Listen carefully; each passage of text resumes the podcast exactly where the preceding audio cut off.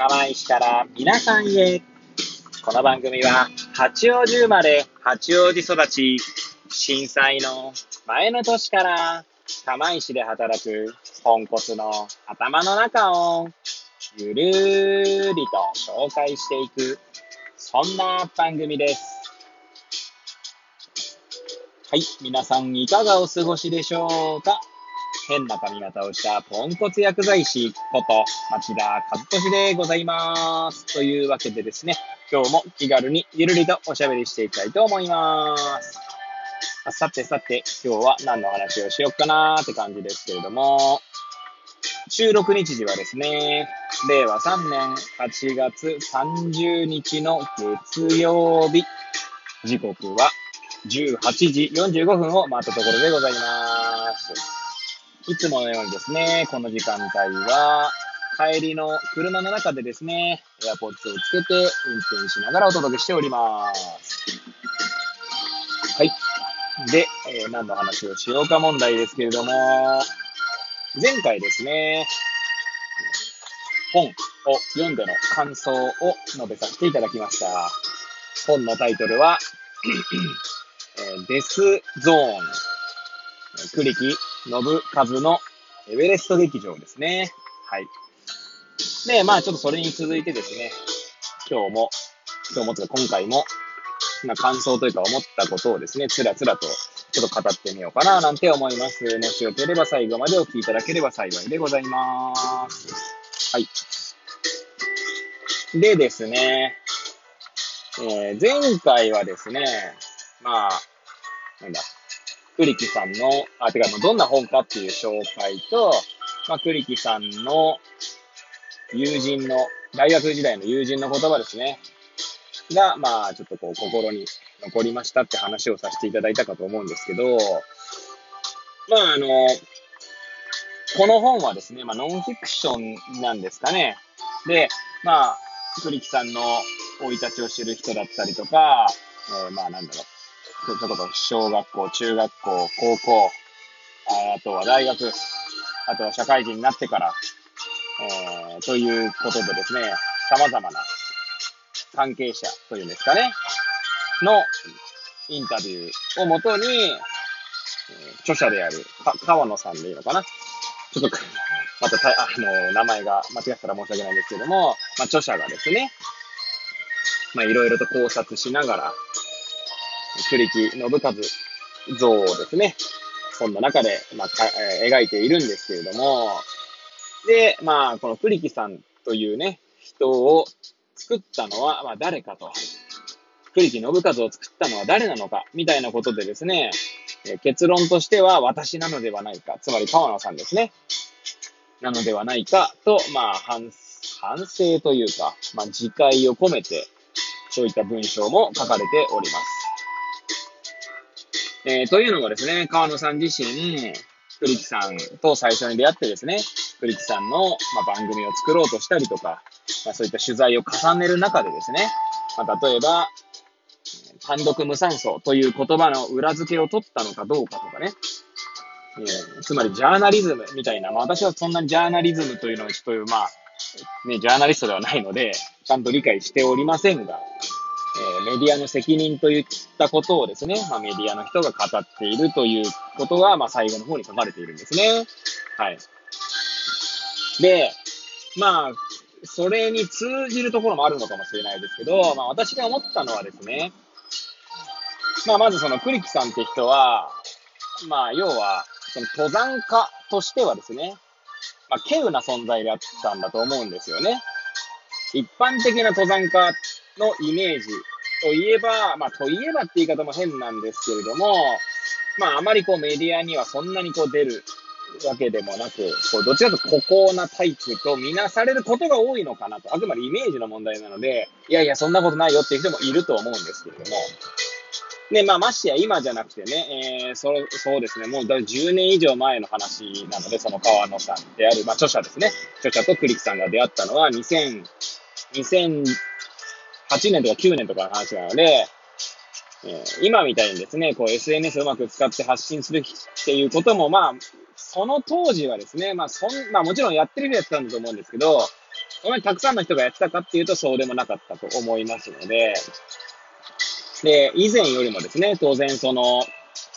え回線ですね、インターネット回線というか、電話回線というか、まあ、4G、え今度 5G ですけれども、通信速度が上がったこともあってですね、よりこう、たくさんの人が、まあ、ネットを使うことになってきたと思うんですよね。まあ、あとは当然その、え俗に言う Z 世代という人たちは、まあ、生まれた時からですね、まあ、スマホとかが、まあ、なの、身近にある。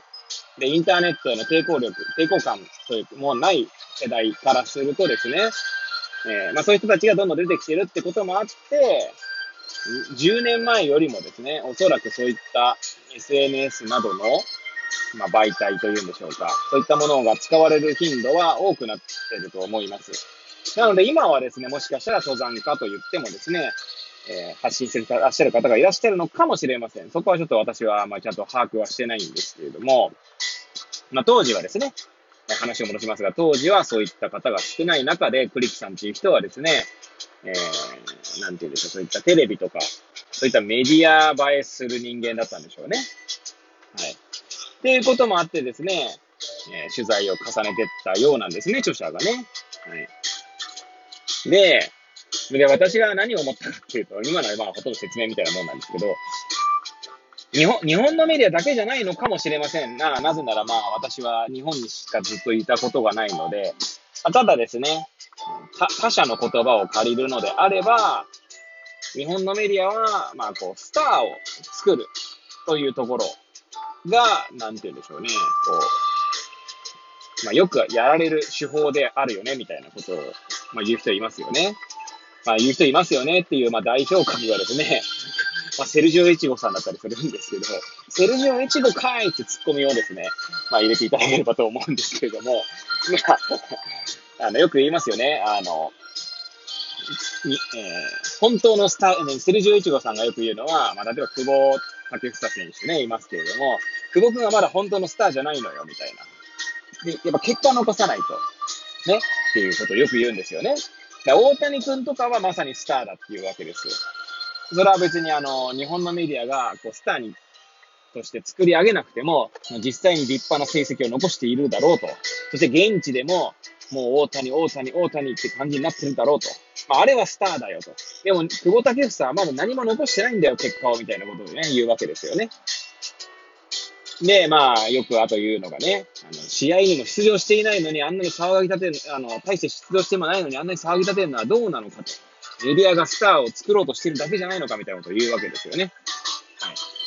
で、まあ、それと同じ構図がですね、まあ、クリックさんのの件でも言われてた、あの、まあ、同じ構図があったんじゃないかなと思うわけです。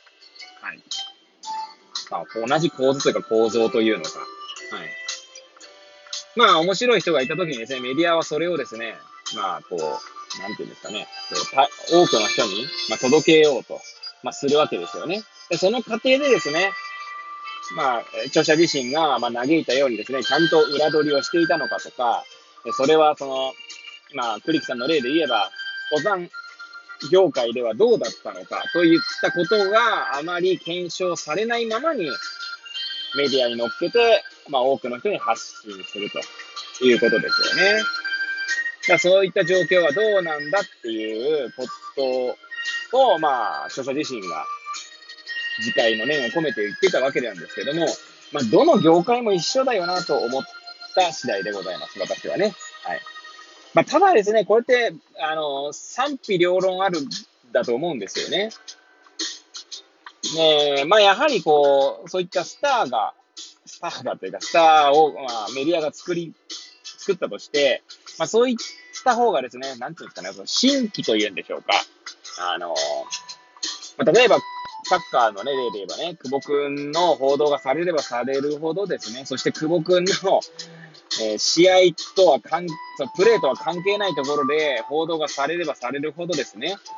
そんなにサッカーには興味ない人が、もしかしたら興味を持つ可能性はあるっていう面はあると思うんですよね。はい、ただ一方で、なんでしょうね、その、その結果ですね。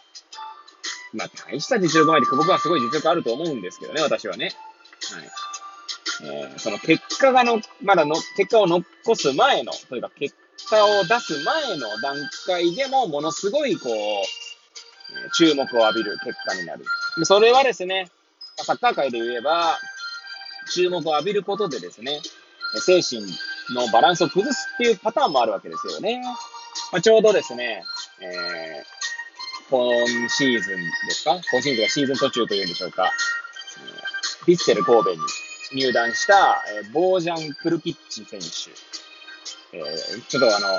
現地語での発音がいいかどうかわかりませんが、えー、元バルサ、バルセロナにいた選手ですね。はい。で、えー、確か若い頃から、ものすごい天才、天才と言われていたんですけれども、そこまで結果を残せていない。で、その背景にはですね、やはりこう精神のバランスを崩してしまったというところがあると、まあ、ご本人がどこかで、え、確かメディアで言っていただかなぁと私は記憶しております。はい。注目されすぎることでですね、より精神的なプレッシャーを受けるという側面もあるので、まあだから難しいとこですけどね、新規を、こう新規ホイホイって言っちゃ失礼ですけど、そういった面もありながら、まあ、いろいろな問題というか課題も見えるのではないかなと思ったりするわけですね。はい。という感じでですね、まあ、そんなことを思ったということをですね、語って、今日のところは終わりたいと思うんですけれども、いつものようにですね、ぐだぐだと語ってまいりましたが、最後までお聴きいただき誠にありがとうございます。これを聞いていただいた皆さんが、より良い一日を過ごせますように、とお祈りさせていただいて、今日の放送を終了したいと思います。それではまた明日皆さんお会いいたしましょう。さようなら